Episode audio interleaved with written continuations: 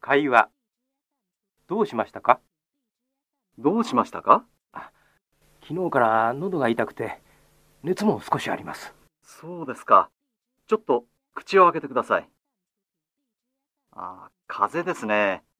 ゆっくり休んでください。あの明日から東京へ出張しなければなりませんじゃあ、薬を飲んで今日は早く寝てください。はいあ、それから今晩はお風呂に入らないでください。はいわかりましたじゃあ、お大事に。